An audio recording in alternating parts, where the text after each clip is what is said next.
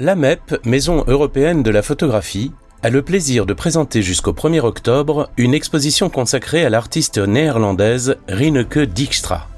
Son travail aborde différents sujets liés à la construction de l'identité, particulièrement présente pendant l'adolescence. C'est en lien avec cette thématique que la MEP vous propose de revenir sur trois œuvres de photographes issues de ses collections qui immortalisent ce moment de transition qu'est l'adolescence. Photographe britannique, Martin Parr naît à Epsom dans le Surrey en 1952. Son goût pour la photographie commence pendant sa scolarité. Il participe à l'élaboration d'articles illustrés publiés dans le journal de son école.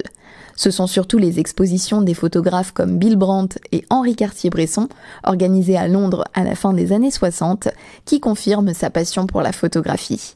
En 1971, il intègre la section photo de la Manchester Polytechnic dans un contexte plutôt symbolique.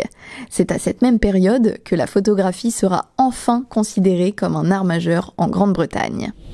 Réalisée entre 1982 et 1985, la série The Last Resort de Martin Parr dresse le portrait de familles aux revenus modestes passant leurs vacances à New Brighton, près de Liverpool, une petite station balnéaire vieillissante. Sur ces photos, on peut observer des plages grouillantes d'enfants et d'adolescents qui se gavent de crème glacée et de frites, qui traînent sur le parking ou qui bronzent devant une mer jonchée de détritus.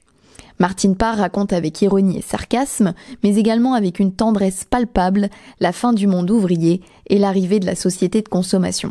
Un moment de métamorphose qui n'est pas sans raisonner avec ce moment de transformation dans la vie qu'est l'adolescence. Pour lui, les vacances à la plage ont la capacité, plus qu'ailleurs, d'exposer la réalité des êtres, leurs plaisirs, leurs défauts, leurs fragilités. Il dira, si le bord de mer était sale et plus qu'un peu délabré, il était aussi très vivant. Cette série culte dévoile un regard nouveau, à la fois acerbe et amusé, et des couleurs saturées, considérées à l'époque comme révolutionnaires pour un travail documentaire, plaçant Martine Parr parmi les plus grands photographes au monde. Merci d'avoir suivi cet épisode. Pour le prochain podcast, nous vous proposerons de découvrir la série Majorette du photographe français Charles Frégé. Cette série de podcasts est pensée en lien avec l'exposition Rineke Dijkstra, I See You, présentée jusqu'au 1er octobre à la MEP.